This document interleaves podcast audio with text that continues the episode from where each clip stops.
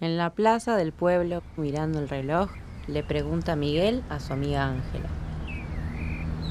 ¿Sabes qué hora es cuando el reloj da seis campanadas?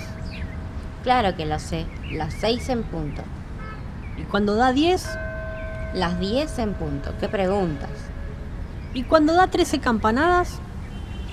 Para, esa hora no existe. Claro que existe. Ah, sí, ¿y qué hora es? La hora de ayudarlo a arreglar.